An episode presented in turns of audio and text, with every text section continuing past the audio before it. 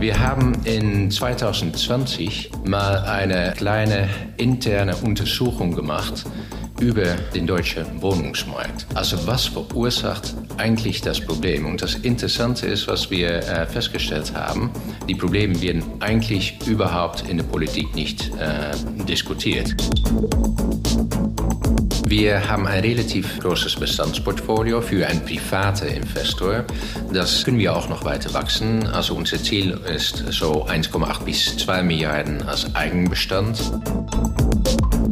84 Millionen, um 183 Wohnungen zu bauen, heißt durchschnittlich 460.000 Euro pro Wohnung. Das erklärt auch, wieso wir, und nicht wir nur wir, aber alle Entwickler, ob wir es wollen oder nicht, wir brauchen eine relativ hohe Miete, um überhaupt eine einigermaßen angemessene Rendite zu bekommen. Was interessant ist, wenn wir, wenn wir das vergleichen mit einem anderes Projekt, was wir gemacht haben, in Berlin, an der Pappelallee, haben wir genau die gleiche 84 Millionen investiert. Das ist inzwischen aber schon ein paar Jahre her. Da haben wir für die gleiche 84 Millionen 240 Wohnungen bauen können. Das ist der Immobilieros-Podcast von Immocom. Jede Woche Helden, Geschichten und Abenteuer aus der Immobilienwelt mit Michael Rücker und Yvette Wagner.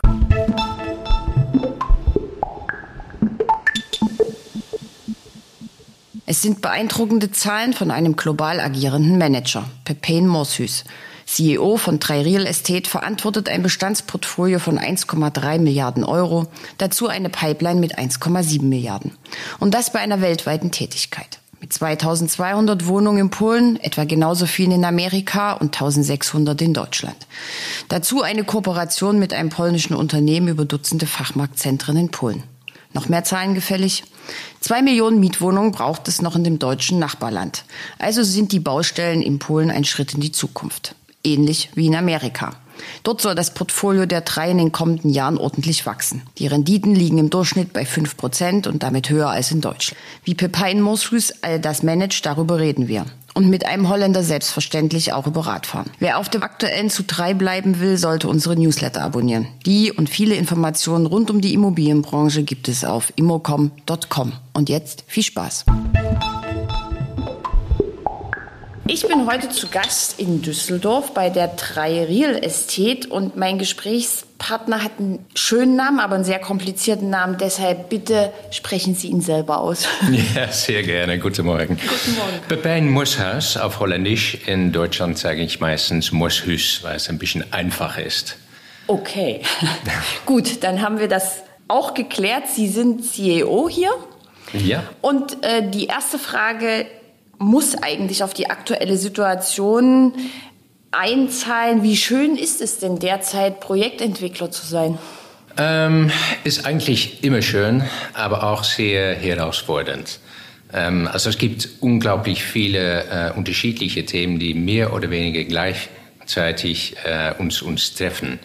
Politik schon eine längere Zeit, ähm, aber jetzt auch mit, äh, mit dem Krieg in Ukraine äh, unglaublich viele Lieferungsprobleme mit Materialien. Äh, und auch, müssen wir auch nicht vergessen, viele der ähm, Handwerker auf einer Baustelle waren Ukraine und die sind jetzt irgendwo anders beschäftigt. Also das heißt, es ist tatsächlich äh, auch schwieriger geworden, um Leute für eine Baustelle zu finden.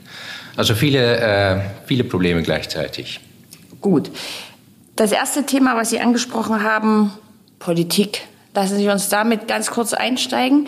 Wir haben sozusagen heute einen sehr globalen Ritt vor, weil wir kommen dann auch noch auf Amerika, Polen, aber wir fangen erstmal in Deutschland ein bisschen an. Wir haben ein Interview geführt auf der letzten Expo vor Corona, mhm. vor der Pandemie. Da haben Sie mir gesagt, Berlin ist ein schwieriger Markt. Puh, ähm, da wollen wir nichts mehr machen. Erstens haben Sie sich daran gehalten, Berlin. Zweitens ist die Blaupause für Regulatorik in Deutschland. Äh, wie sehen Sie die aktuelle Situation? Ja, also erstmal zu Berlin haben, haben wir uns da angehalten, was ich damals gesagt habe. Antwort ist Jein.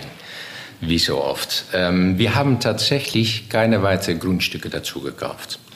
Wir haben aber auch ein relativ großes Bestandsportfolio in Berlin und da haben wir inzwischen vier weitere Projekte, die wir jetzt in der Entwicklung nehmen. Also das hatten wir damals nicht vorgesehen. Äh, die Möglichkeit gibt es aber jetzt. Ähm, heißt, wir machen trotzdem mehr in Berlin als äh, damals äh, gesagt. An sich finden wir Berlin auch noch immer eine unglaublich gute Stadt. Aber die politische Herausforderung ist tatsächlich sehr groß. Und ich muss sagen, das ist nicht unbedingt nur ein Berliner Problem, ähm, das ist sogar nicht unbedingt nur ein deutsches Problem, denn wir erfahren das eigentlich in fast allen Ländern im Westen. Also das äh, heißt, es gilt genauso äh, in, in Holland, wo ich wohne, noch immer. Ähm, es gilt aber auch in andere Länder äh, wie England. In den USA gibt es vergleichbare Diskussionen wie hier in Deutschland. Also es ist ein allgemeines Problem, ähm, das, das, das wir da erfahren. Die Frage selbstverständlich ist, äh, als Entwickler, was, was, was kann man damit? Wie stark ist man davon betroffen? Welche Lösungen, die, die von der Politik herangetragen werden, äh, bringen auch tatsächlich etwas? Ich muss sagen, da, da tue ich mich ein bisschen schwer, mit wie die Diskussion geführt wird. Nochmals, nicht nur in Deutschland, aber das gilt auch für andere Länder. Wir haben in 2020 mal eine äh, kleine interne Untersuchung gemacht über äh, den deutschen Wohnungsmarkt. Also was verursacht eigentlich das Problem. Und das Interessante ist, was wir äh, festgestellt haben, die Probleme werden eigentlich überhaupt in der Politik nicht äh, diskutiert. Eine der Probleme ist, dass wir immer mehr Haushalte haben. Und das ist äh, auch da wieder, das ist ein allgemeiner demografischer Trend, die man überall findet. Immer mehr Haushalte, die immer kleiner werden. Trotzdem, der Anspruch an eine Wohnung ist, dass die immer größer werden. Das macht selbstverständlich das Leben für Mieten oder Käufer schon ziemlich kompliziert. Größere Fläche mit wenigen Leuten, niedrige Haushaltseinkommen, äh, wo dann auch die teuren, höhere Grundstückskosten und gestiegene Baukosten irgendwie bezahlt werden müssen. Aber letztendlich, es ist wie so oft eine demografische Entwicklung, die dafür sorgt, dass Neubau immer teurer wird.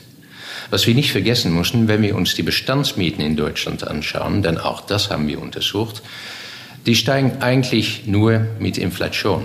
Nicht mehr, nicht weniger. Also das heißt, eigentlich sind die Mieten äh, relativ angemessen. Trotz Diskussionen in der Politik trotz dass Organisationen wie äh, äh, Enteignen äh, und so weiter äh, sagen. Das ist eher ein subjektives Empfinden wahrscheinlich. Ist ein sehr subjektives äh, Empfinden tatsächlich. Äh, wir haben auch uns angeschaut, ähm, wie, wie ist die, die Lage in Berlin zum Beispiel. Und da sieht man ganz gut, was das Problem ist. Also in Berlin sind über 53 Prozent der Haushalte Ein-Personen-Haushalte. 53 Prozent. Also Single, Single-Stadt. Single, ja, es ist absolute Single-Stadt. Aber es das heißt auch, dass man äh, in einer wachsenden Stadt dann immer mehr Wohnraum äh, braucht. Trotzdem, ich muss sagen, dass in Zahlen 2019 hat sich wahrscheinlich ein bisschen äh, geändert seitdem, aber auch nicht viel. Wohnbelastung in Berlin lag nur bei 23,5 Prozent. Na, selbstverständlich gibt es Leute, die sagen, ja, das ist doch viel. Das ist im internationalen Perspektiv sehr niedrig. Also das heißt, und ich sage das vielleicht auch ein bisschen als Außenseiter, als Ausländer, Ausländer, eigentlich ist Berlin sehr bezahlbar. Und deshalb verstehe ich auch die politische Diskussion über äh, Mietendeckelung und so weiter, verstehe ich nicht. Eins hat mich jetzt erstaunt, weil Sie jetzt gerade über Ihr Heimatland gesprochen haben. Das gilt ja bei uns so als das äh, Paradies für Projektentwickler. Die Verwaltungen sind total schnell, es ist sehr nachhaltig, schon sehr lange. Ähm, alle sind sehr offen. Das stimmt also gar nicht. Räumen wir hier mal mit einem Klischee auf. Äh, das ist richtig. Also äh, interessant ist, dass ich nicht genau verstehe, woher dieses Bild kommt. Ich glaube schon, dass in Holland es eine viel engere Abstimmung äh, gibt zwischen unterschiedlichen Parteien. Also Gemeinde, Behörde, Politik, Entwickler, Wohnungsbaugesellschaften und so weiter. Da gibt es wirklich eine sehr enge Abstimmung. Trotzdem, auch in Holland, sicher wenn man ein ähm, Baurechtsverfahren machen muss, dauert eine durchschnittliche Entwicklung so um die acht Jahre. Das ist ja genauso wie hier. Genau, das ist nicht, äh, nicht viel anders als hier in Deutschland. Ähm, es wird aber mehr miteinander geredet, mehr Kaffee getrunken. Und, und das heißt, die Auseinandersetzungen sind nicht so harsch und hart, sondern genau. eher genau. partnerschaftlich. Genau, sehr partnerschaftlich, aber trotzdem braucht man auch ein bisschen Geduld, auch in Holland. Äh, es gibt andere Länder, wo das wirklich unglaublich viel schneller ist. Äh, Länder wie zum Beispiel Polen. Da kommen wir dann noch drauf. Äh, und ich habe noch eine zweite Nachfrage. Ähm, Sie haben jetzt darüber geredet, Singlestadt Berlin, was, was man auch in ganz Deutschland ähm, sehen kann. Trotzdem gibt es ja jetzt diverse Studien dazu, dass so ein bisschen am Bedarf vorbei gebaut wird. Ne? Es gibt viele Ein- und Zweiraumwohnungen, die Familienwohnungen fehlen, aber alle orientieren sich an sozial geförderten Wohnungsbau. Es gibt das Luxussegment, es fehlt aber sozusagen die Mitte für die Breite der Bevölkerung. Sehen Sie das genauso? Ja, da bin ich einigermaßen dabei. Äh, tatsächlich, wenn wir uns viele Entwicklungen anschauen, dann sieht man unglaublich viel Zwei- und Dreizimmerwohnungen, durchschnittlich so, sag mal, 60 bis äh, 70 Quadratmeter, wo, wie gerade gesagt, sicher in, äh, äh in die Großstädte Hauptteil der, der, der Haushalte sind Einpersonenhaushalte. Das ist aber auch genau, was wir machen. Also die Entwicklung, die wir in Berlin haben zum Beispiel, bauen wir relativ viele kleine Wohnungen. Und dann reden wir von irgendwo zwischen 25 und 40 Quadratmeter. Dafür aber auch relativ viele Familienwohnungen, also äh, Vierzimmerwohnungen oder großzügige Dreizimmerwohnungen. Und da reden wir von so 90 bis 110 Quadratmeter.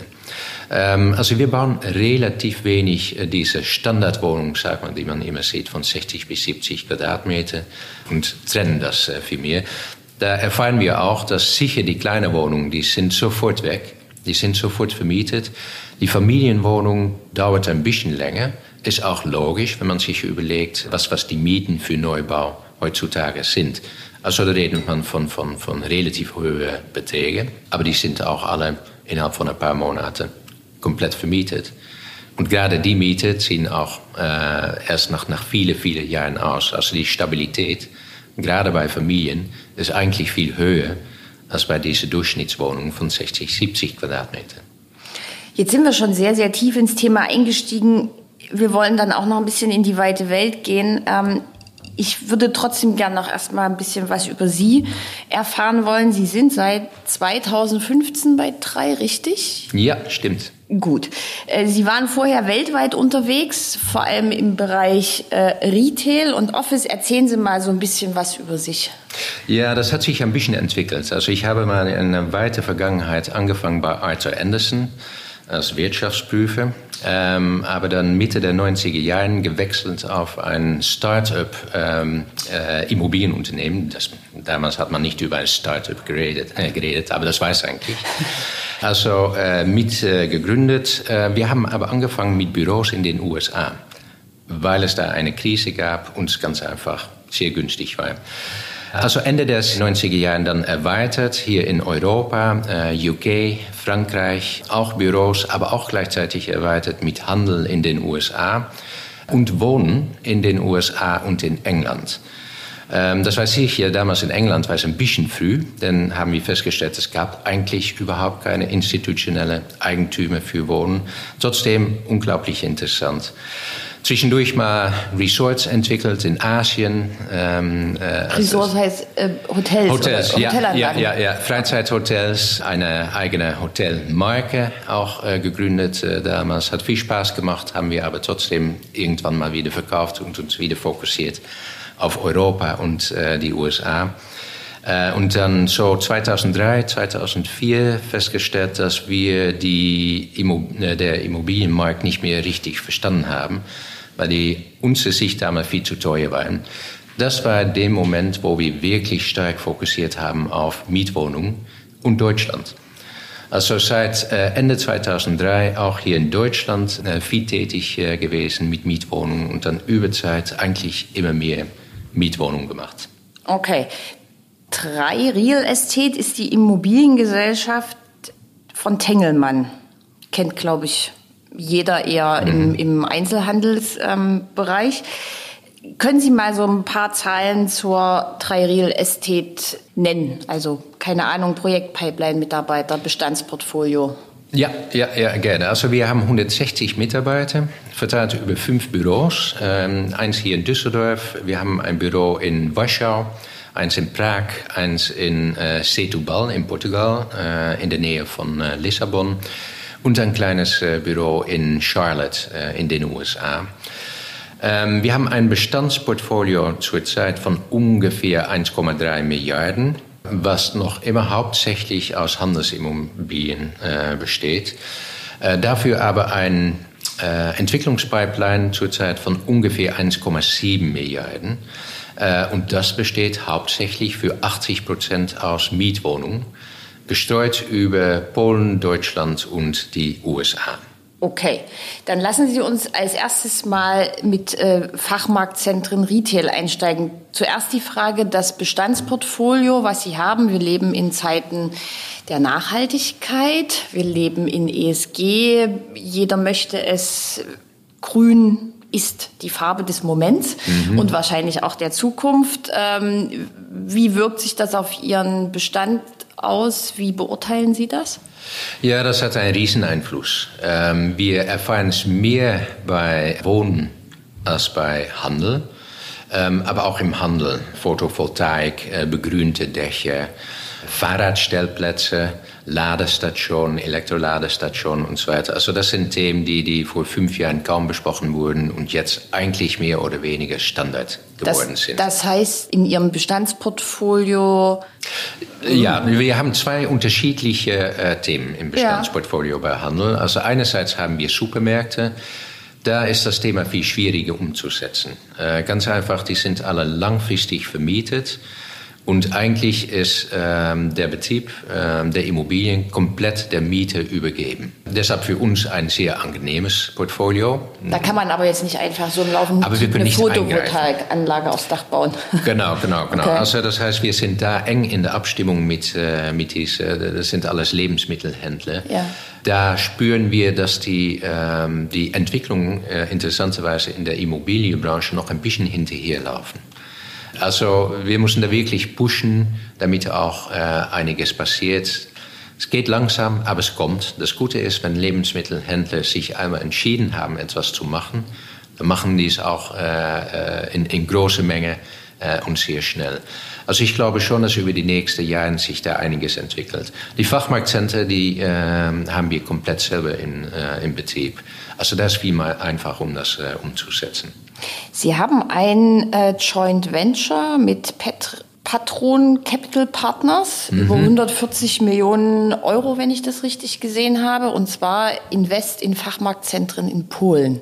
Ja. Erste Frage, warum Polen. Zweite Frage, zum Wohnungsmarkt kommen wir dann noch. Ähm, zweite Frage, Joint Venture, für Sie ein Modell der Zukunft? Ja, Antwort ist ganz einfach ja. Wir haben ein relativ äh, großes Bestandsportfolio für einen privaten Investor. Das können wir auch noch weiter wachsen. Also unser Ziel ist so 1,8 bis 2 Milliarden als Eigenbestand. Wie ich gerade aber erzählt habe, wir haben 1,3 Bestand zurzeit und 1,7 Milliarden in der Pipeline. Also ist ein bisschen mehr als diese 2 Milliarden. Und wir sehen noch unglaublich viele Möglichkeiten. Also das ist der Grund, wieso wir uns entschieden haben, dass wir uns auch offenstellen für Partner. Und Patron ist, ist der erste, mit dem wir ein Joint Venture machen für diese Fachmarktcenter in Polen. Sie haben gefragt, wieso Polen? Erstens, wir sind äh, zurzeit der größte Fachmarktcenter-Entwickler in Polen. Wie viele, äh, was soll da entstehen? Vielleicht noch mal kurz zwischengeschoben. Ja, wir haben äh, zurzeit 39 eröffnete Fachmarktcenter, davon 29 in Polen und 10 in Tschechien und in der Slowakei. Wir haben zurzeit ein Pipeline von 17 weitere Fachmarktcenter. Wir sehen aber noch immer unglaublich viel Perspektiv. Also wir werden da noch mehr erweitern. Innerhalb unser eigenes Portfolio als Allokation können wir maximal so 40 äh, Fachmarktzentren in Polen im Bestand haben. Dann, dann, dann sind wir gut allokiert. Mehr wollen wir eigentlich äh, nicht im Portfolio haben. Und das war der Grund, wieso wir gesagt haben, das macht jetzt schon Sinn, uns da ein Joint Venture äh, zu machen. Mit äh, Patron werden wir so 15 bis 20 Fachmarktzentren für diese 140 Millionen bauen. Wahrscheinlich äh, werden wir es danach noch einmal verdoppeln. Äh, da sind wir jetzt schon in äh, Gespräch mit, äh, mit Patron. Also das heißt, wir werden da so grob, sagt man, noch 30, 40 weitere Fachmarktzentren mit Patron zusammenbauen. Das ist ja schon eine ganz schön große Nummer. Und jetzt nochmal die Frage, und warum in Polen? äh, weil das Land unglaublich viel Perspektive bietet. Also wirtschaftlich wächst es ganz einfach viel schneller als äh, die westeuropäischen Länder, was auch logisch ist, die haben nachzuholen. Äh, es gibt da aber sicher für Handel unglaublich viele kleinere Städte und kleinere Städte, da rede ich von ab grob 15.000 bis 20.000 Einwohner und größer. Davon gibt es in Polen so 200. Und nirgendwo gibt es eine richtige äh, Handelsinfrastruktur. Also das heißt, in diese kleineren Städte, da gibt es einen kleinen Marktplatz. An diesem Marktplatz gibt es dann einige Läden, aber das sind alles kleine Tante-Emma-Läden. Und die großen Ketten können damit nichts anfangen.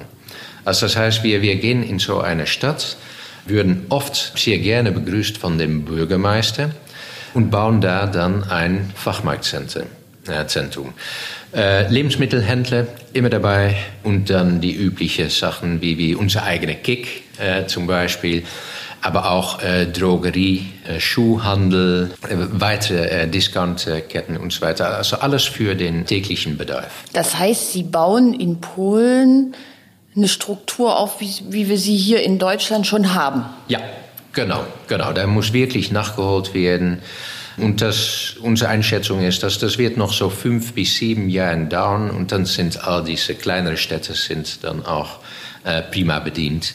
Das ist ja ähm, jetzt schon erstaunlich, dass, dass es das da noch nicht so gibt. Hätte ich jetzt nicht so erwartet. Ja, interessanterweise, und das, ist, das sieht man öfters in Ländern, die aufholen müssen, weil der Fokus erst auf die, die äh, größeren Städte und in die größeren Städte wurden dann sofort äh, Shoppingcenter gebaut.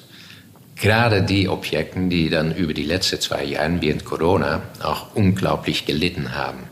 Und das, ich muss sagen, das hat uns auch unglaublich geholfen bei der Entwicklung von Fachmarktzentren, denn, denn äh, es gibt immer mehr äh, Nachfrage und Bedarf bei Kunden für solche äh, Art von, von Handel und auch bei den Mieten. Es gibt vermehrt Mieten, die vorher nur in Shoppingcenter waren, die jetzt sich umdenken und auch in Fachmarktzentren sich an, ansiedeln. Okay, auch spannend. Ja. so, jetzt haben wir mal den Handel abgeschlossen. Wir kommen jetzt mal zum Wohnen. Ich habe in Ihr Ankaufprofil geguckt. Für Deutschland ist da zu lesen, also Norden, rund um Hamburg. Mhm. Im Westen Düsseldorf, logischerweise, Köln, Bonn, Rhein-Main-Gebiet und Großraum München, Nürnberg, Rhein-Neckar. Da geht es um Neubau, um Geschosswohnungsbau. Ja? Ja. Richtig? Ja, richtig. Ähm, Sie haben auch zum Beispiel ein großes Projekt im Zollhafen Mainz. Mhm. Ähm, was, was wollen Sie entwickeln? Was suchen Sie? Ähm, vielleicht können Sie auch was zu einem Ihrer Projekte sagen. Ja, äh, Beispiel Mainz ähm, ist ein gutes Beispiel. Da entwickeln wir zwei Gebäude, zwei separate Gebäude nebeneinander mit äh, 13.200 Quadratmeter Wohnfläche. Insgesamt 183 Wohnungen. Äh, interessanterweise, durchschnittlich heißt das 72 äh, Quadratmeter pro Wohnung, was wir vorher auch schon besprochen haben. Äh, was, was der Marktstandard ungefähr ist. Aber auch hier wieder verteilt in relativ viele kleine Wohnungen und relativ viele familienorientierte Wohnungen. Also genau die gleiche Aufteilung. Gesamt äh, Invest äh, circa 84 Millionen für die beiden Gebäude. Und das zeigt auch, ähm, wie herausfordernd eigentlich der Markt geworden ist. Denn 84 Millionen, um 183 Wohnungen zu bauen, heißt durchschnittlich 460.000 Euro pro Wohnung. Das erklärt auch, wieso ähm, äh, wir, und nicht wir, nur wir, aber alle Entwickler, ob, ob wir es wollen oder nicht, wir brauchen eine relativ hohe Miete, um überhaupt eine einigermaßen angemessene Rendite zu bekommen. Was interessant ist, wenn, man, wenn wir das vergleichen mit einem anderes Projekt, was wir gemacht haben, in Berlin, äh, an der Pappelallee, haben wir genau die gleiche 84 Millionen investiert. Das ist inzwischen aber schon ein paar Jahre her. Da haben wir für die gleiche 84 Millionen 240 Wohnungen bauen können und dazu noch 2600 Quadratmeter äh, Handelsfläche im Erdgeschoss. So sieht man, wie sich die, die, die Preise, die Kosten über die letzten Jahre entwickelt äh, haben. Sehr, sehr schöner Vergleich, ja. Wenn, wenn Sie das so sagen, dann hat man das mal so ein bisschen plastisch vor sich. Also Deutschland ist weiterhin ein Fokusgebiet von Ihnen. Da suchen Sie auch weiterhin Projekte. Das bleibt auch so. Ja, vorläufig bauen wir hauptsächlich im Bestand. Äh, ja. Wir haben zurzeit 14 Entwicklungen in Deutschland, äh, die alle schon im Bestand äh, sind. Wir schauen uns regelmäßig noch Grundstücke an, sind aber äußerst kritisch weil die Grundstückspreise unglaublich gestiegen sind. Ähm, dass das einer der größten Treiber der Kostensteigerung ist nicht Baukosten, sind Grundstückskosten. Ähm, also das heißt, wir, wir, wir müssen wirklich davon überzeugt sind, äh, sein, dass das langfristig die Lage auch solche hohe Kosten hier gibt. Also Mainz, Zollhafen ein Beispiel. Berlin, das Projekt, was ich gerade erwähnt habe, Prenzlauer Berg, da wissen wir, das funktioniert in 50 Jahren auch noch. Also wir sind sehr kritisch auf. Also kritisch heißt, Sie betrachten sehr stark die Lage, nehme ich mal an, ob das in 15, 15 Jahren immer noch so begehrte genau. Wohnlagen sind, gucken sich an, was drumherum entsteht, passiert. Absolut, absolut. Ja, also eine, eine der Themen, die, worüber man immer mehr liest, was auch ein vernünftiges Thema ist, ist diese 15 Minuten Stadt. Also, dass innerhalb von 15 Minuten alles passiert, was man im Leben braucht, mehr oder weniger. Ja, das sind genau die Lagen, die wir uns anschauen. Also, bei Zollhafen Mainz ist ja so ein Beispiel, also noch ist das keine 15 Minuten Stadt, aber ich glaube, wenn dort mal alles fertig ist, dann ist das schon so. Ja, genau. Und wenn man sich jetzt schon anschaut, innerhalb von 15 Minuten hat man unglaublich viele Arbeitgeber, unglaublich viele Arbeitsplätze. Ähm, man kann aber auch ohne Problem seine Freizeit verbringen da. Äh, äh, entstehen äh, viele Restaurants und so weiter in dieser Umgebung. Äh, Innenstadt von Mainz, äh, sogar Innenstadt von Wiesbaden ist da äh, innerhalb von 15 Minuten zu erreichen.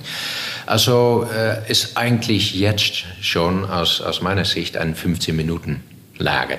Okay. Ähm, also in Deutschland sollen es Städte über 50.000 Einwohner sein, habe ich gelernt. Mhm. In Polen dagegen reichen in Anführungsstrichen ähm, auch schon 15.000 Einwohner. Warum? Das gilt nur für die Fachmeidzentren, die so, wir entwickeln. Ach so, okay. Was, was Wohnen angeht, äh, machen wir eigentlich genau das Gleiche wie hier in Deutschland. Also wir, wir fokussieren uns auf die sieben größten Städte in Polen. Das hat einen ganz einfachen Hintergrund. Die Leute ziehen noch immer in der Stadt. Und auch in Polen spüren wir, dass, dass, dass äh, die Bevölkerung äh, auf dem Land verringert sich langsam aber sicher. Also das heißt, diese 15.000 bis 20.000 äh, Einwohnerstädte längerfristig werden tatsächlich eine Herausforderung haben. Wie viele Wohneinheiten haben Sie in Polen momentan im, im Bau, in der Pipeline? Ja, wir haben insgesamt äh, bei der drei haben wir zurzeit ungefähr 6000 Wohnungen im Bau und Entwicklung, davon 2200 in Polen. Ähm, also es ist äh, tatsächlich äh, relativ gut verteilt. Äh, 2200 in äh, Polen, 2200 in den USA und 1600 hier in Deutschland. Mich würde jetzt interessieren, Polen, das ist auch Mietwohnungsbau? Ist unterschiedlich. Ähm, denn der Markt entwickelt sich da relativ schnell. Polen war traditionell eigentlich ein Eigentumsmarkt. Also es ist für uns auch das einzige Land, wo wir Eigentumswohnungen bauen.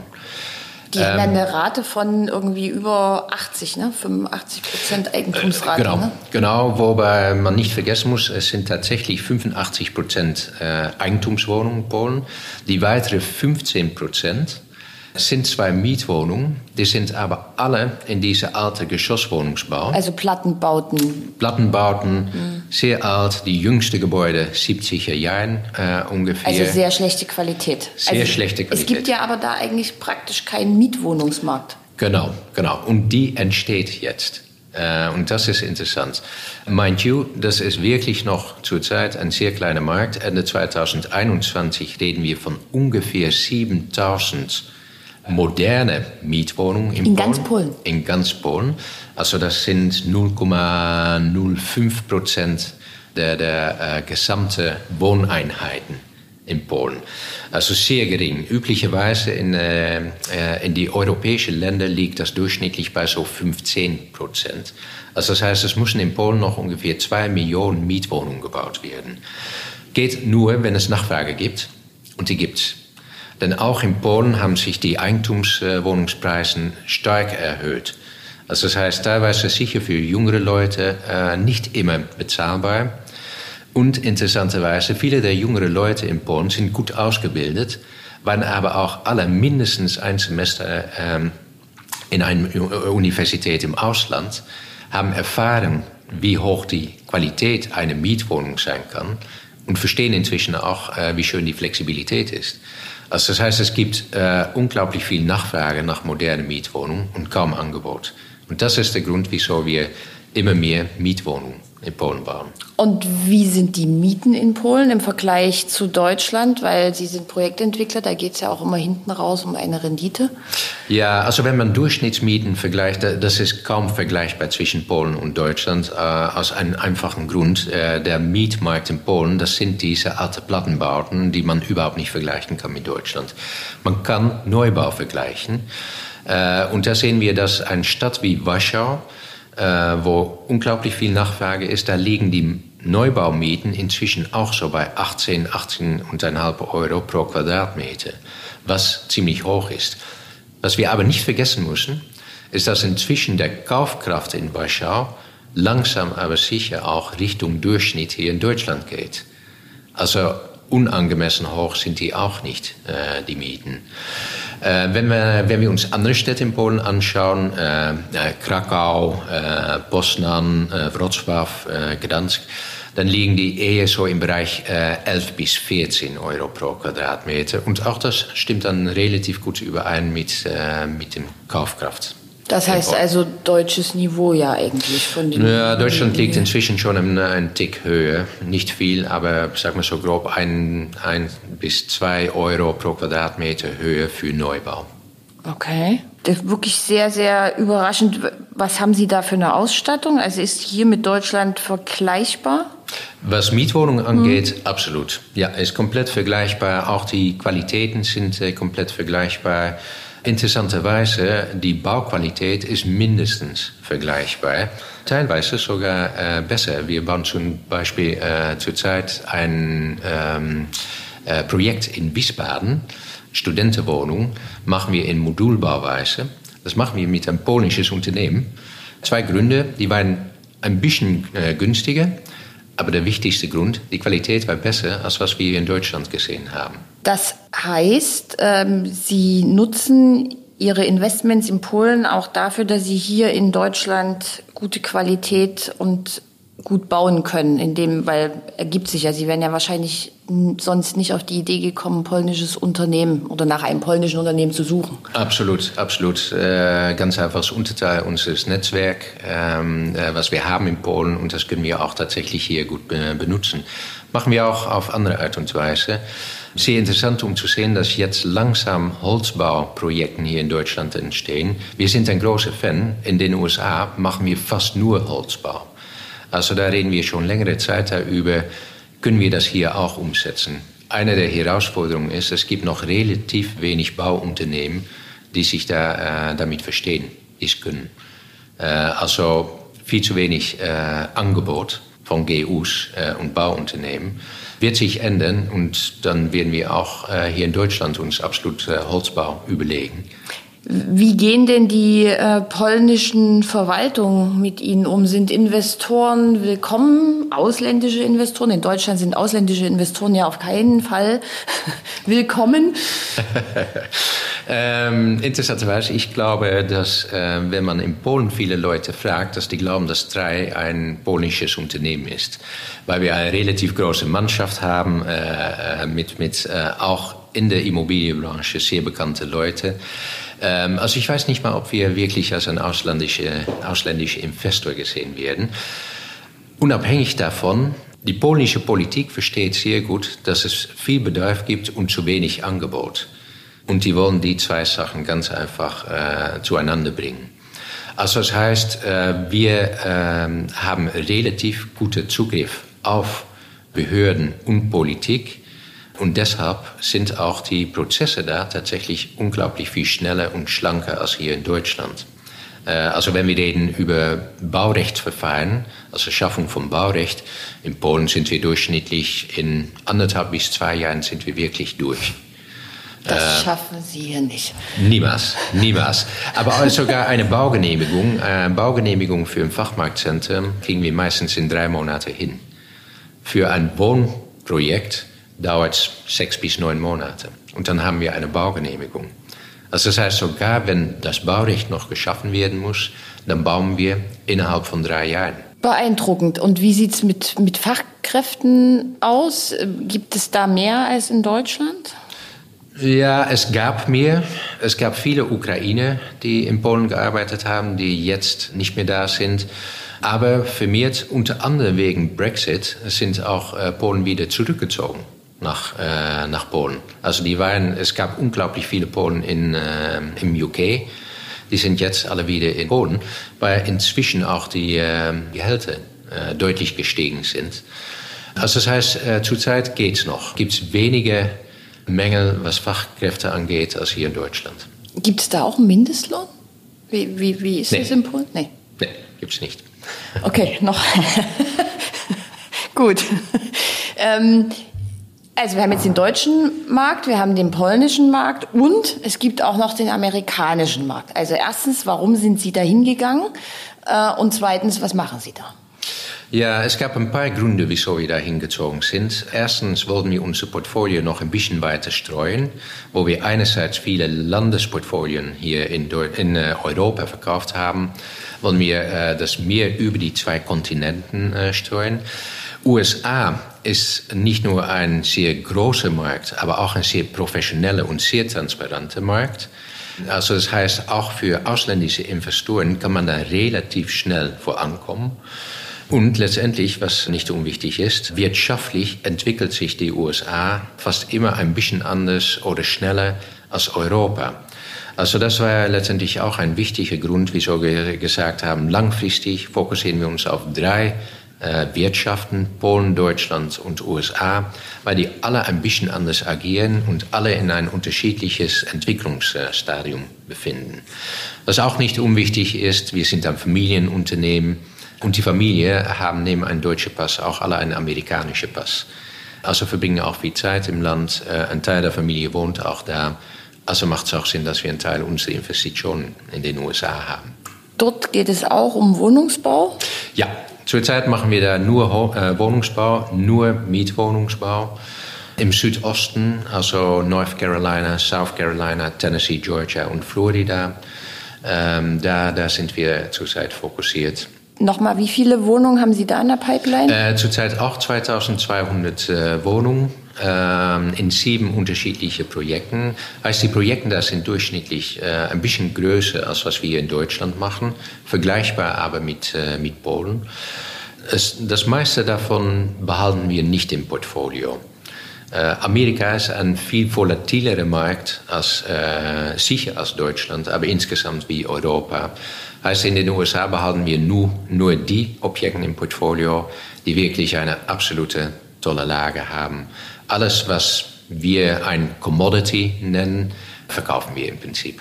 Das ist in Amerika dann genauso. Die Renditen sind höher, richtig? Ja, ja. Die, die liegen wo ungefähr? Also für Mietwohnungsbau Netto-Anfangsrendite äh, liegt der Markt zurzeit ungefähr bei 5%. Ein bisschen unterschiedlich. Äh, Toplagen äh, geht es Richtung 4%. Äh, wenn man äh, ein bisschen weiter außerhalb der Stadt äh, ist, äh, eher Richtung 6%. Durchschnittlich äh, so 5% Netto Anfangsrendite.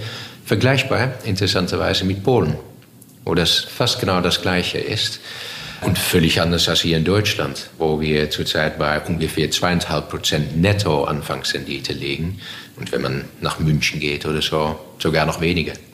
Der amerikanische Wohnungsmarkt ist jetzt in meiner Welt auch nicht unbedingt ein Mietmarkt, oder? Ja, doch.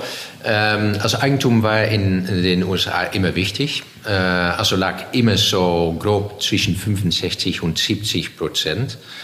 Ähm, aber das Interessante ist, die, die weite 30 bis 35 Prozent war immer schon im äh, institutionellen Bereich. Also relativ wenig kleine Eigentümer, private Eigentümer, fast alles in institutionelle, institutionelle Qualität mit großen professionellen äh, Manager. Also war immer schon ein riesiger Markt und äh, auch völlig anders als die Märkte, die man hier in Europa sieht, wo tatsächlich privates Eigentum ja. unglaublich wichtig ist. Okay, jetzt leben wir ja in einer Zeit, wo der Globalisierung so ein bisschen abgeschworen wird. Ja. Sie leben ja Globalisierung sozusagen. Ja. Aus Ihrer Sicht auch ein Modell für die Zukunft? Ja. Oder ist es ein bisschen schwieriger geworden? Ich glaube, man muss es ein bisschen anders betrachten. Leben wir Globalisierung? Weiß ich nicht. Denn letztendlich Immobilien sind immer sehr lokal fokussiert. Ein Immobilien kann man nicht äh, aufnehmen und, und äh, aus Charlotte äh, äh, umziehen hier nach, nach München oder so. Geht ganz, ganz einfach nicht. Also das heißt, äh, obwohl wir einen internationalen Investitionsfokus haben, ist alles, was wir machen, sehr lokal fokussiert. Mhm. Wo wir spüren, dass Globalisierung auch äh, seine Probleme hat, sehen wir gerade jetzt in der Entwicklung bei, bei Materialienanlieferung oder, oder Fachkräfte. Ist das in Amerika auch so? In Amerika ist das ein bisschen beschränkter, weil da relativ viel äh, tatsächlich aus den USA kommt. Aber auch, wenn man sich eine Baustelle in den USA anschaut, da wird kein Englisch gesprochen. Das ist fast nur Spanisch, was da gesprochen wird. Also das heißt, die sind auch stark abhängig von äh, Fachkräften, die aus äh, Mexiko oder die latinischen äh, Länder Mittel- und Südamerikas kommen. Wie managen Sie das dann dort vor Ort? Sie haben da amerikanische Mitarbeiter. Wie funktioniert sowas? Ja, wir machen es da ein bisschen anders tatsächlich als hier in Europa. Also in Europa haben wir relativ große Mannschaften in die unterschiedlichen Länder und machen wir die Entwicklung komplett hausintern. Nur das Bauen machen wir mit äh, Bauunternehmen, externe Bauunternehmen. Sonst machen wir alles hausintern. In den USA haben wir eine sehr kleine Mannschaft äh, und machen alles zusammen mit lokalen Partnern. Ah, okay. Und die organisieren äh, das da für uns. Hat auch einen, einen einfachen Hintergrund. Erstens sind wir noch ein relativ kleiner Spieler in, äh, in den USA. Wir sind aber auch relativ gut gestreut. Äh, denn wenn ich sage Carolinas, äh, Georgia, Tennessee und Florida, dann reden wir schon über einen erheblichen Teil Westeuropas. Ähm, also das heißt, wenn wir dann lokal etwas machen wollen, dann würden wir eigentlich auch lokal überall eine Mannschaft brauchen. Und das wollen wir nicht. Das ist zu kompliziert. Deshalb sagen wir, in den USA arbeiten wir zusammen mit Partnern. Okay, wie weit soll die Entwicklung in Amerika noch gehen? Gibt es so eine Kennzahl, wo Sie sagen, in fünf Jahren wollen wir dort sein? Ja, zurzeit, wir haben noch ein kleines Portfolio in Tschechien, Slowakei und Portugal. Wenn ich die äh, mal weglasse, dann das weitere Portfolio liegen wir zurzeit ungefähr 50 Prozent in Deutschland, ungefähr 30 Prozent in Polen und ungefähr 15 Prozent in den USA. USA sollte deutlich verdoppeln. Äh, das Portfolio sollte noch wachsen, was heißt, Deutschland bleibt ungefähr bei dem Umfang, den wir jetzt haben. Polen kann noch weiter wachsen, aber USA sollte deutlich wachsen, damit wir zukünftig ungefähr gleichgesteuert sind über den drei Ländern. Also sagen wir grob 40 Prozent Deutschland, 30 Prozent Polen, 30 Prozent USA. Jetzt haben Sie gerade so ein bisschen Globalisierung gesagt. Ach na ja, ähm, also Sie arbeiten in Düsseldorf, Sie leben in der Niederlande, Sie sind verantwortlich für Polen, Amerika, Tschechien, Slowakei, Portugal. Habe ich noch was vergessen? Nee, das war's. das so Wie machen Sie das denn um Gottes Willen? Äh, gute Leute. So einfach ist es. Äh, man braucht wirklich eine gute Mannschaft vor Ort, die äh, das alles äh, steuern kann. Und ich muss sagen, sicher die letzten sechs Monate habe ich auch wieder ziemlich viel geflogen. Ähm, aber auch während Corona war ich ständig unterwegs. Mit Immobilien geht es leider nicht anders. Das heißt also, Sie machen jetzt nicht äh, hier aus Ihrem Headquarter irgendwelche Videokonferenzen, sondern Sie sind schon auch vor Ort. Sowohl Schauen als auch. Ja, genau, nee, beides. Äh, firmiert, wir hatten vor Corona ähm, schon Teams in einem, im Einsatz. Ja. Das machen wir selbstverständlich jetzt äh, unglaublich viel mehr. Also jeden Tag gibt es mehrere Teams-Meetings. Ähm, aber trotzdem eine Immobilien, auch äh, wenn es äh, Street View äh, gibt oder Google Maps, man muss es sich vor Ort anschauen, äh, man muss sich das Umfeld anschauen, man muss verstehen, was genau da in der Umgebung passiert. Und das geht nur, wenn man dahin reist, mit den Leuten redet und sich ganz einfach dasselbe anschaut. Das heißt also, Freizeit haben Sie fast nie. Ja, doch, doch. ja, ja, nee, Familie habe ich äh, und da spendiere ich äh, glücklicherweise auch äh, ausreichend Zeit damit. Ich muss sagen, ähm, ich hätte gerne ein bisschen mehr Zeit für meine Hobbys, aber das kommt später. Was sind Ihre Hobbys? Ah, ich äh, spiele gerne Golf. Ähm, Handicap? Ich, Ah, das hat sich ein bisschen verschlimmert, aber ich liege noch immer bei 19, also das, das geht noch einigermaßen. nee, ich, äh, ich spaziere gerne. Ähm, als Holländer selbstverständlich habe ich ein Rennrad, womit ich regelmäßig auch. Na klar, wieso nicht? Ja. ja, genau. Ein bisschen Klischee muss schon sein. Ja, natürlich, ja. ja. Klum habe ich nicht.